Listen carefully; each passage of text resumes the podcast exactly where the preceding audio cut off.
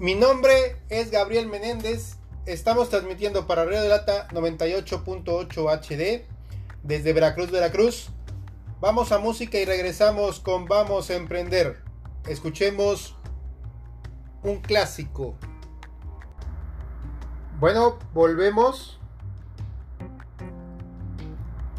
Estamos para Radio Lata 98.8 HD.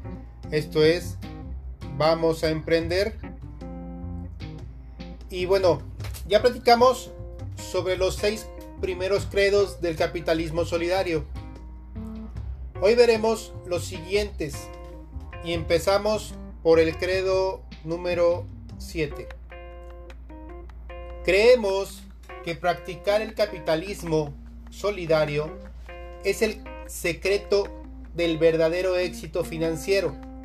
Por tanto, necesitamos hacernos diariamente esta pregunta. ¿Cómo soy yo de solidario en relación con mis compañeros de trabajo, mi supervisor, mi patrón o mis empleados, mis proveedores, mis clientes e incluso mis competidores? ¿Y cuál es la diferencia que esto produce? Y ahora sí que ¿Cómo te comportas con las personas que están a tu alrededor? ¿Eres solidario con ellos? El ser solidario es ser compasivo, empático. Pero ¿qué tipo de solidario eres?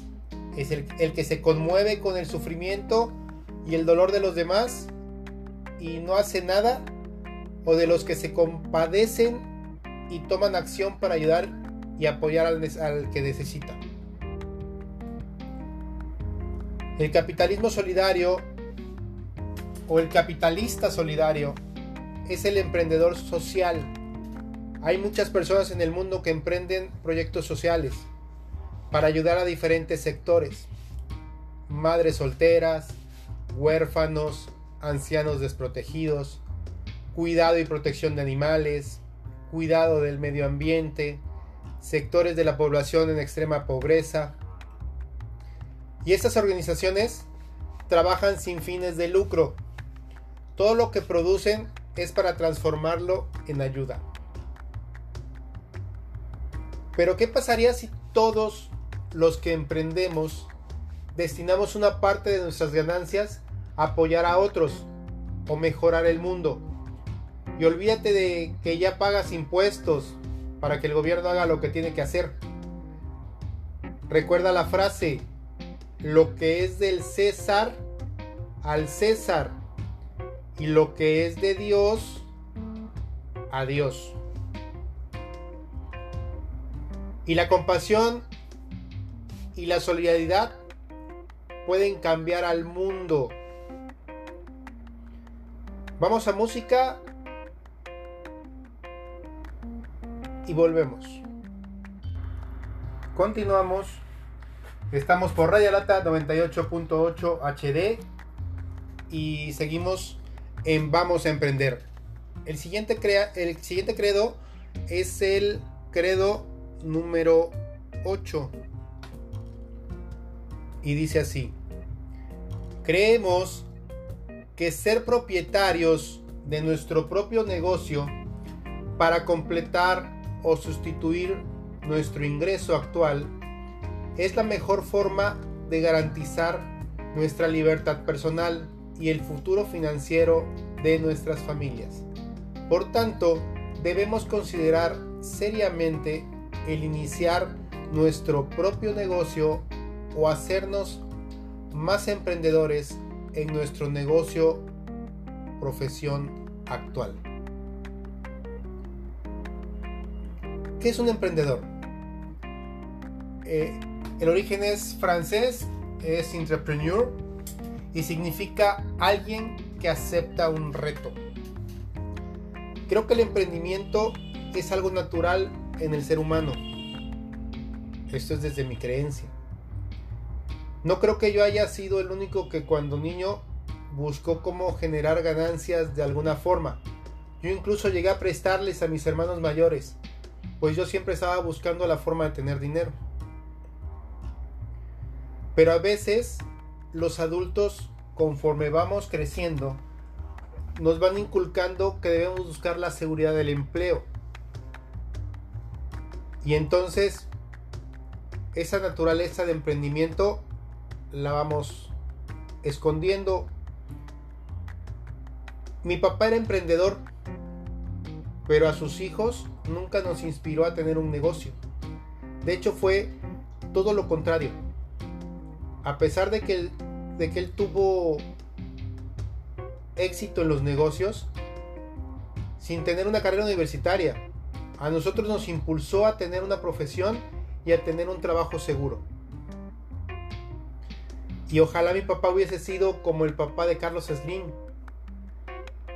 que desde niño lo impulsó al emprendimiento y a la acumulación de bienes, que por cierto, este empresario se puede considerar como un capitalista solidario, pues tiene muchos programas e instituciones de ayuda y apoyo a diferentes sectores.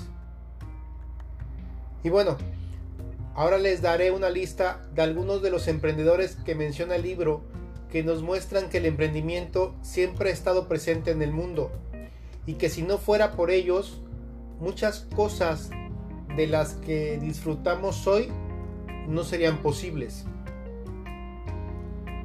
Uno de los más remotos de los que habla el libro es Tai Lun. Era un oficial chino que inventó el papel en el año 105 antes de Cristo. Alrededor de 1400, un poquito más para acá, en la ciudad de Mainz, un innovador orfebre alemán, Johannes Gutenberg, perfeccionó una serie de inventos que hicieron posible la impresión moderna. Gutenberg inventó un modo práctico de hacer y usar tipos móviles, lo que hizo posible la, impresión de una amplia variedad de libros con, con velocidad y una velocidad y precisión impresionantes para su tiempo. Otro fue James Watt, el inglés que diseñó la primera máquina de vapor práctica del mundo, patentada en 1769, haciendo mejoras en un aparato de bombeo imperfecto, movido por vapor. Su invención fue responsable casi por entero del desarrollo de la revolución industrial con una fuente de poder práctica. Alexander Graham Bell, poco más para acá, un americano nacido en Escocia en 1847, un, inventor y emprendedor y es un ejemplo del capitalismo en la última parte del siglo XIX patentó el teléfono en febrero de 1876. Y fue un éxito instantáneo. Bell le ofreció los derechos de su invento por 100 mil dólares a la compañía de telegráfica Western Union, era la más importante de Estados Unidos en ese momento. Oferta que, que le rechazaron. Al año siguiente Bell formó su propia corporación, la cual tuvo un éxito inmediato. Esa compañía se transformó en la American Telephone and Telegraphy Company, o sea, ATT.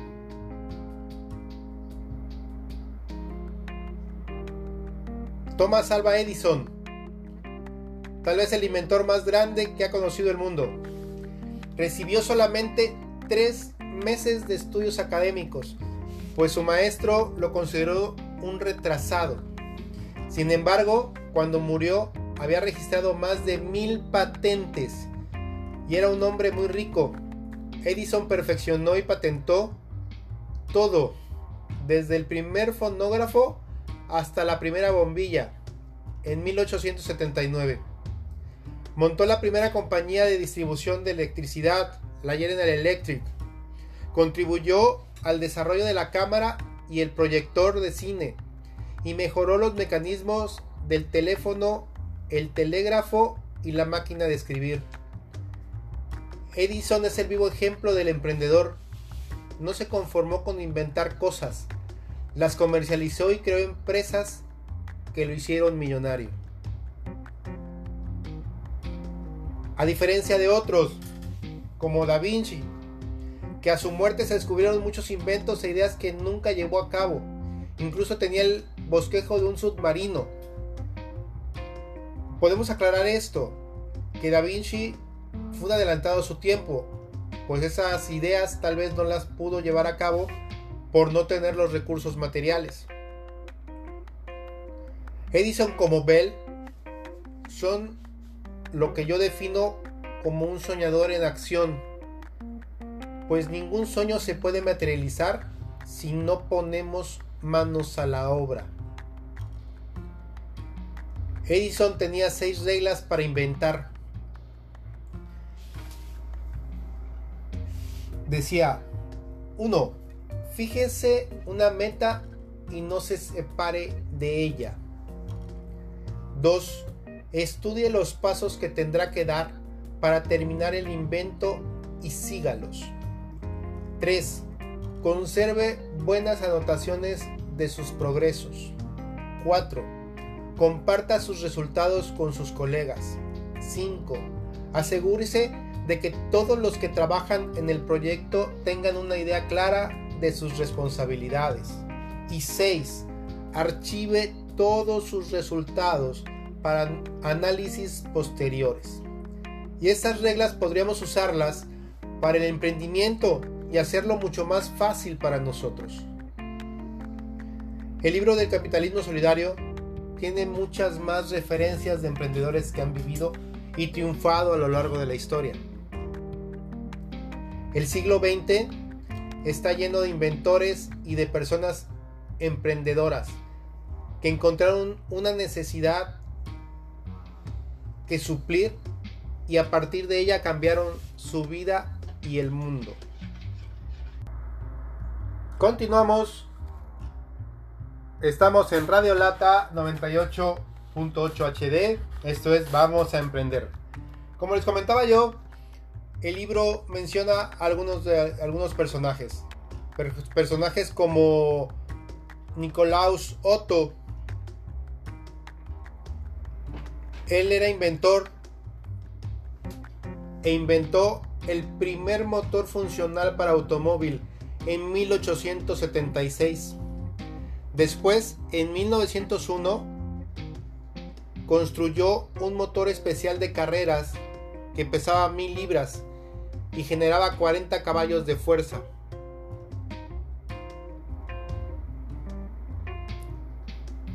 Y un motor normal de típico Volkswagen que pesaba mil libras y podía ser transportado por dos hombres.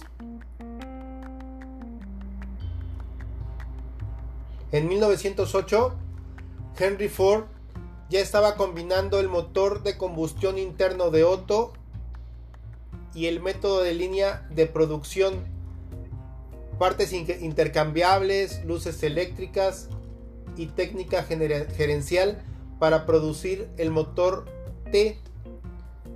Ford revolucionó la industria automotriz. Más hacia el siglo XX, Steve Jobs, o más hacia finales del siglo XX, Steve Jobs y Steve Wozniak construyendo en su garage tableros de circuitos con un capital inicial de poco menos de 1.300 dólares, tenían esperanzas de vender un centenar de tableros, pero se encontraron con una oportunidad mayor. Le ofrecieron los tableros a un amigo que tenía una tienda de ordenadores. Este les dijo que no le interesaban los tableros, pero sí 50 ordenadores totalmente ensamblados. En ese tiempo los ordenadores personales no eran muy fácil de conseguir. Y al principio no les fue nada fácil. Pero de ahí nació la Apple Computer, que hoy en día vale billones de dólares. Y hay muchas más historias de emprendedores muy exitosos, como Bill Gates, fundador de Microsoft, o Ray Kroc, fundador de McDonald's, que antes quebró varios negocios pero nunca se dio por vencido. O ya en el siglo XXI, Mark Zuckerberg, creando Facebook. De acuerdo al libro, hay una serie de preguntas que al formulárnoslas y responderlas podríamos encontrar en nuestro interior lo que tienen todos esos emprendedores que han triunfado. ¿Cómo podría yo ganar más dinero y sentirme más seguro? ¿Qué clase de trabajo podría hacer para sentirme mejor conmigo mismo? ¿Qué es lo que siempre he soñado hacer y por qué no lo hago? Iniciar mi propio negocio me ayudaría a resolver estas preguntas. De ser así, ¿qué clase de negocio me gustaría iniciar, poseer o construir? Muchas personas emprendemos o emprenden cuando pierden su empleo pues consideran que no encontrarán un nuevo empleo igual o de mayor remuneración o definitivamente no encuentran un trabajo. Y emprendemos más por necesidad que por gusto. Y muchas veces ese es un error. ¿Por qué lo digo? Esto no viene en el libro, pero es experiencia propia. Yo emprendí con muchas ganas, pero con pensamiento de empleado y en los credos siguientes nos habla de eso. Para emprender debemos tener un cierto crecimiento personal y mentalidad específica. De vos da una serie de consejos que a continuación les enlisto.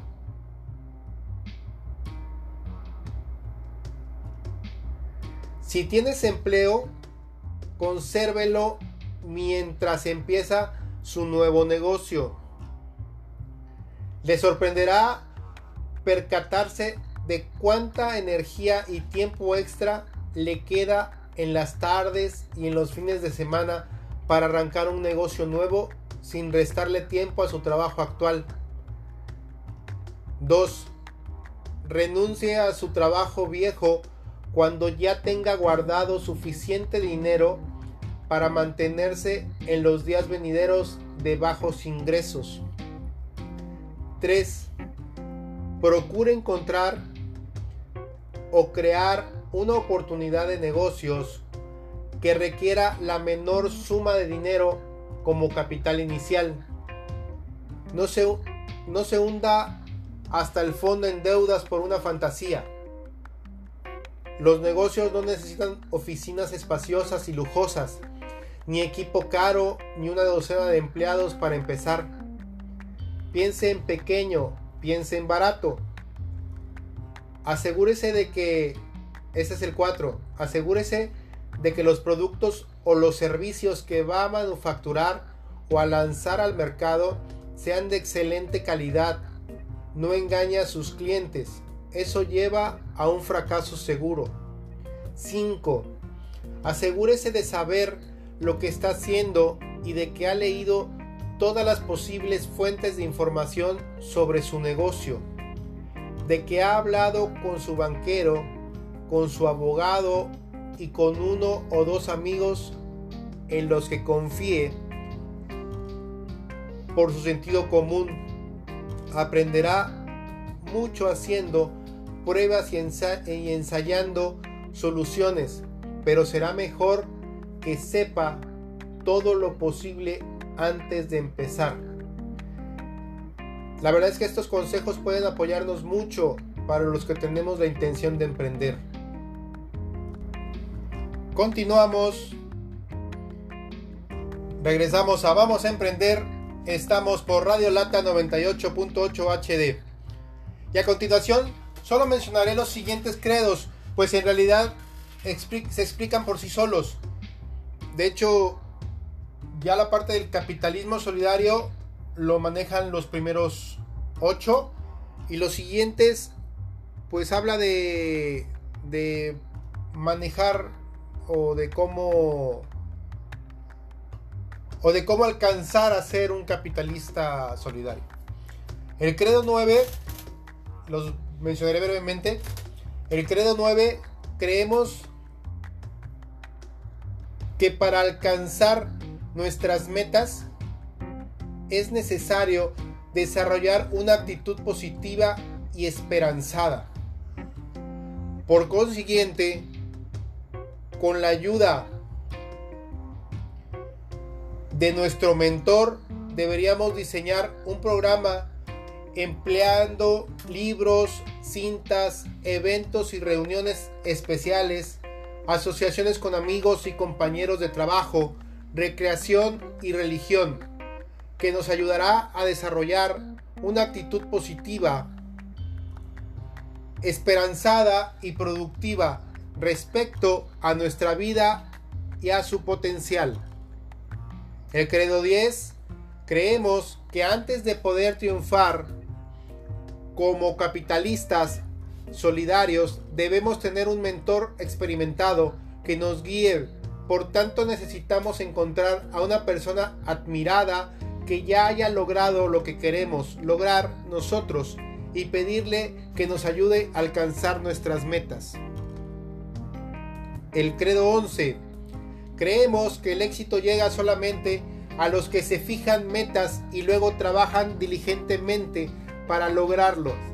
Por tanto, con ayuda de nuestro mentor debemos empezar de inmediato a determinar nuestras metas a corto y largo plazo, a escribirlas, a revisar nuestros progresos y cada paso a celebrar las metas que logremos y aprender de aquellas que no hemos alcanzado. El credo 12. Creemos que existen ciertas actitudes, comportamientos y compromisos relacionados de forma directa o indirecta con nuestras tareas que nos ayudarán a alcanzar nuestras metas. Por tanto, con el auxilio de nuestro mentor, deberíamos empezar inmediatamente a dominar esas claves que nos ayudarán a triunfar. El credo 13 Creemos en lo importante que es ayudar a otros a que se ayuden a sí mismos cuando compartimos nuestro tiempo y dinero para ayudar a guiar, enseñar o animar a alguien. Solamente estamos devolviendo parte de lo que nos ha sido dado. Por tanto, sea usted un mentor. ¿A quién podría usted ayudar a alcanzar sus metas, a ver sus sueños realizados?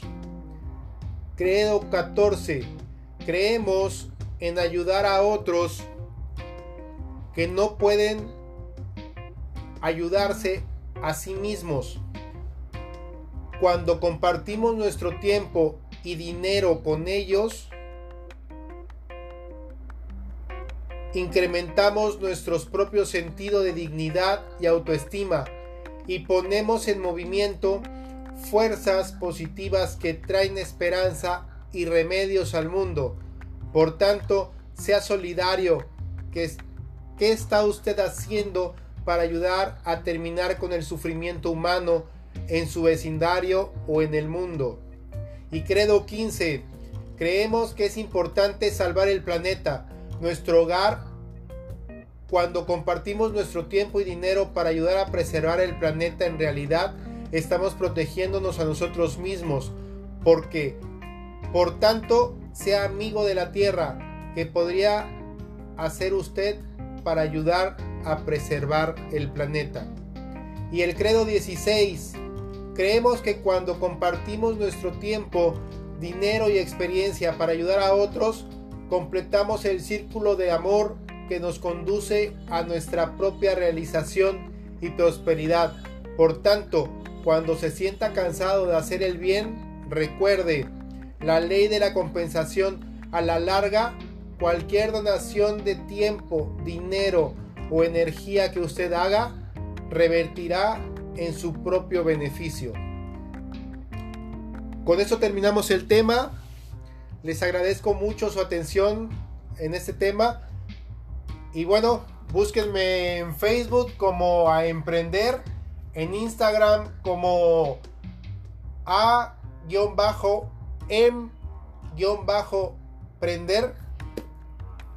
y busquen el, mi podcast Vamos a emprender en Spotify. Muchas gracias, se nos acabó el tiempo. Nos vamos con música. Los espero la próxima semana.